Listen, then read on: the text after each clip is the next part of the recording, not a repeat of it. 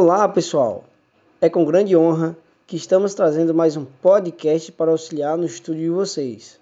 Eu sou Inácio e o tema que abordaremos hoje será urgências e emergências na odontopediatria.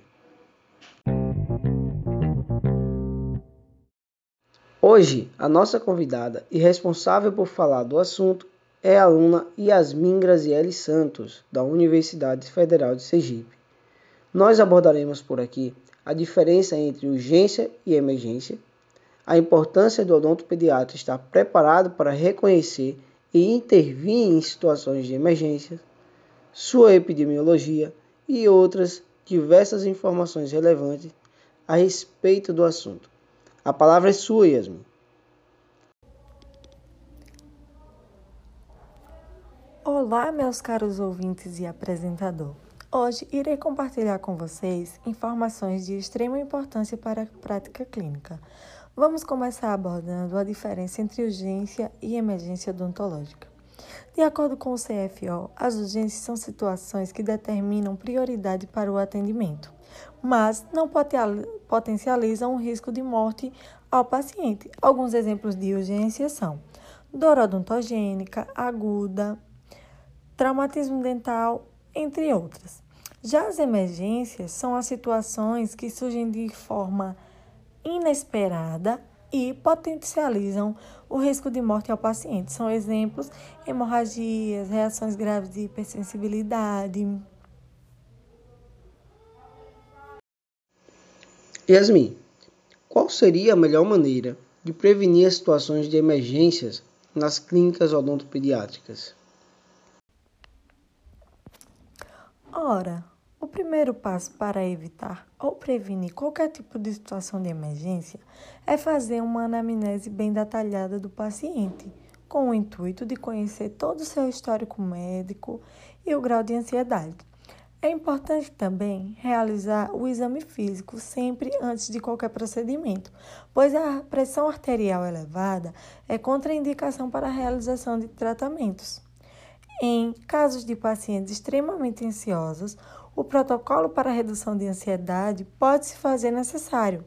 A ansiedade é uma potencializadora de situações de emergência. Olha só, gente, como a anamnese é uma ferramenta tão importante para o cirurgião dentista. Vamos para a próxima pauta do assunto. Você poderia trazer para nós a incidência das, dessas emergências e de como intervir em cada uma delas? É claro que sim, com todo prazer. As emergências mais corriqueiras na clínica odontológica são aquelas que provocam alteração ou perda de consciência. Neste grupo estão a síncope, hipoglicemia aguda, hipotensão ortostática, AVC e insuficiência adrenal aguda. A lipotímia libera o ranking ocorrendo em 54% de todos os casos de emergências, seguida da hipotensão ortostática em 44% dos casos e da síncope em 12%.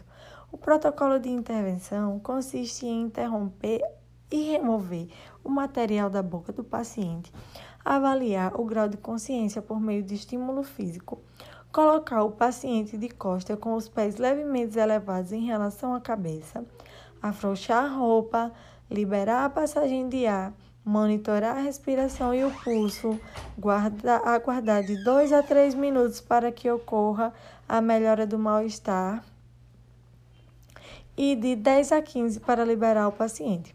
Caso ele não recobre a consciência, ligar para o SAMU e administrar oxigênio e continuar monitorando os sinais vitais até que o socorro chegue. Muito obrigado pelo esclarecimento de forma tão sucinta. Continuaremos nossa conversa falando sobre as demais situações. O próximo grupo abordado será o das dificuldades respiratórias. Nele se enquadram as crises asmáticas, hiperventilação, edema pulmonar agudo e obstrução das vias aéreas por corpos estranhos.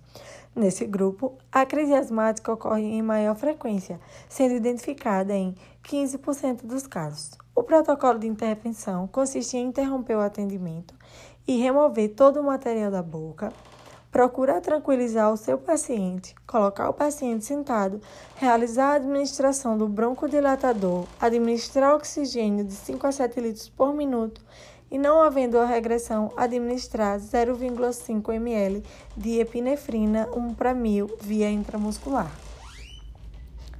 Qual o próximo grupo de situações emergenciais?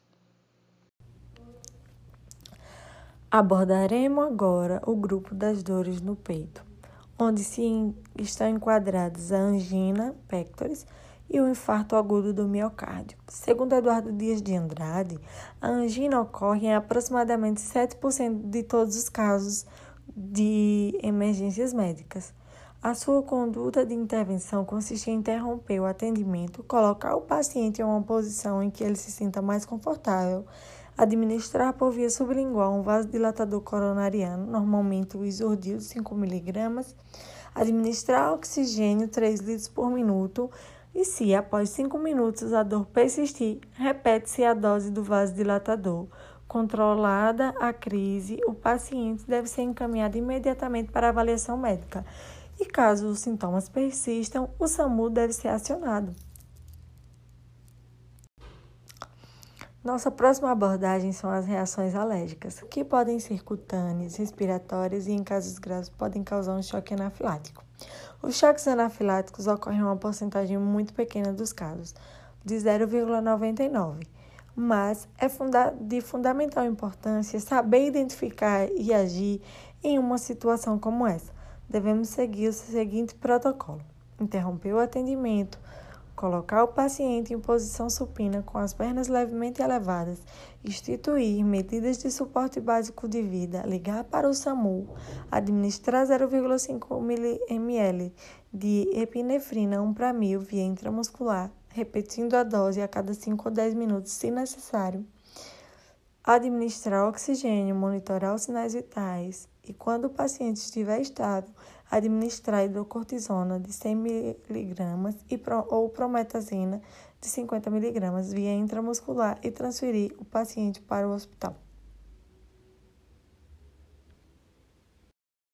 Pois é, tenho percebido em suas falas o quanto é importante para o cirurgião dentista estar preparado e atento para agir em momentos assim. Em situações como essa, percebemos a necessidade da capacitação em suporte básico de vida. Finalizamos por aqui? Ainda não. Por último, e não menos importante, trataremos das convulsões e superdosagens anestésicas. Em crises convulsivas, se o paciente estiver deitado na cadeira odontológica, deve-se abaixá-la, deixando mais próximo do solo. É, devemos remover todos os objetos cortantes ou pontiagudos que estejam ao redor soltar a gravata ou colarinho de camisa, girar o paciente de lado e não, não restringir os movimentos do paciente durante a crise. Anote o tempo que durou o episódio e, em caso de duração maior que 3 minutos, acione o SAMU. Administrar o midazolam 15mg via oral ou o diazepam 10mg via intramuscular ou intravenosa. Cessada a convulsão, mantenha o paciente em repouso por 10 a 15 minutos Administre oxigênio 6 a 8 litros por minuto e monitore os sinais vitais. Não ofereça água e solicite avaliação médica imediata. Já em caso de superdosagem anestésica, interrompa o tratamento, tranquilize o paciente, posicione-o de maneira confortável na cadeira, administre oxigênio de 5 a 6 litros por minuto, espere a recuperação. Em casos severos, acione o SAMU. Em caso de convulsão prolongada, administrar 10 mg de diazepam via intravenosa e monitorar os sinais vitais até a chegada do socorro móvel de emergência. É notório, em todas as situações abordadas, que o protocolo de intervenção inicia da mesma maneira, através da interrupção do atendimento. É de total necessidade que o profissional mantenha a calma e o controle da situação, estou certo? Você está coberto de razão. Gostaria de frisar o quão fundamental é para o profissional conhecer os sinais e sintomas de tais manifestações clínicas e estar capacitado para agir e poupar a vida do seu paciente em situações extremas. Todo e qualquer protocolo de intervenção só pode ser colocado em prática se o profissional conseguir diagnosticar o que está acontecendo naquele momento com o seu paciente. Além de todo o conhecimento, se faz necessário também ter um kit básico de emergências em seu consultório.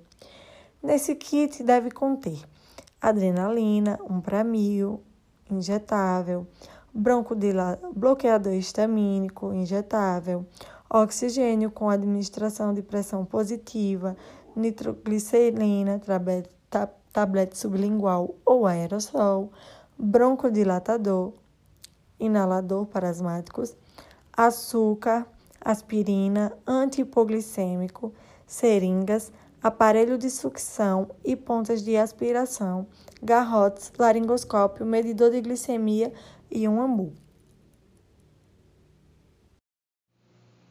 Obrigado a todos por essa ótima conversa. Até a próxima, pessoal.